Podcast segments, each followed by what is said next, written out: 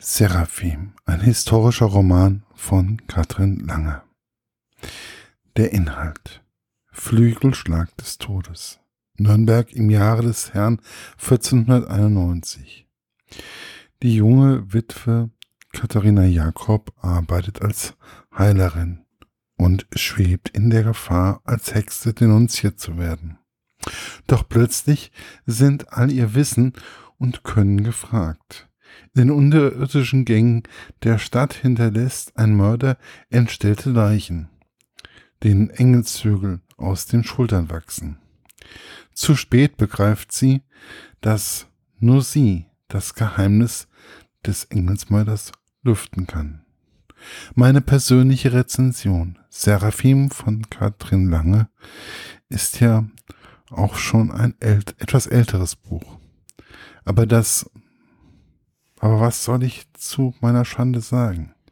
Mir sagte weder der Name des Buches etwas, noch die Autorin. Und was soll ich euch sagen? Es war ein Fehler, den ich zutiefst bereue. Die Reise ging also wieder einmal nach Nürnberg. Und ich muss ja sagen, diese Stadt fasziniert mich immer wieder. Frau Lange nimmt ein, nimmt ihre Leser an die Hand und führt sie in eine Zeit, wozu viel Wissen für eine Frau auch schnell zum Tode geführt hat. Man wurde schnell bewusst, wurde schnell als Hexe denunziert und wenn man noch dazu Witwe war, kann ich mir vorstellen, dass dies noch weniger schwierig war. Katharina Jakob findet also in den Felsengängen, die sich vom Lochgefängnis beim Nürnberger Rathaus aus erreichen lassen, ihren Halbbruder mit Schwanenflügeln am Rücken tot auf. Das Ganze hat nun wohl so ausgesehen, wie wenn ein Engel verstorben wäre. Und da waren sie dann wieder, meine Probleme.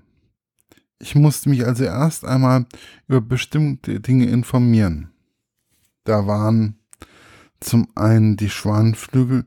Ich wusste ja, dass diese eine sehr große Spannweite haben, aber die 2,40 Meter haben mich dann doch einmal mehr erstaunt. Noch mehr erstaunt hat mich das Nachschlagen der Felsengänge von Nürnberg welche ab circa 1380 schon erbaut wurden und in den Felsen unter der Altstadt eingeschlagen wurden.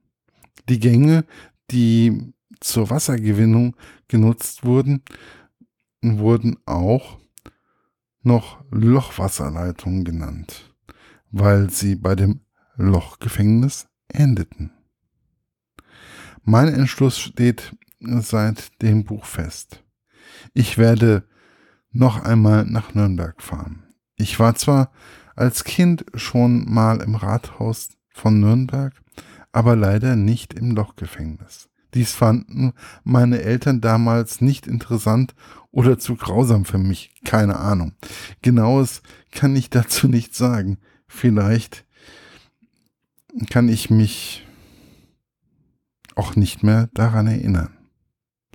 Alles in allem erfährt man so oder so sehr viel über die damalige Zeit, ohne dass man es eigentlich merkt und ohne dass es jemals langweilig wird. Frau Lange schafft es, einen sehr interessanten Bogen zu spannen, ohne zu übertreiben.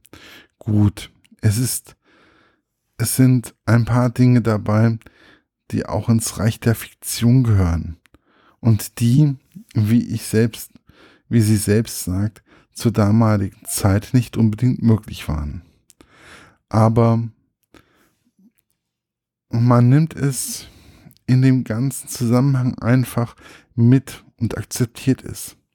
Es sind einfach 473 Seiten feinste historische Unterhaltung mit einigen Fakten, die man nicht immer so vor Augen hat.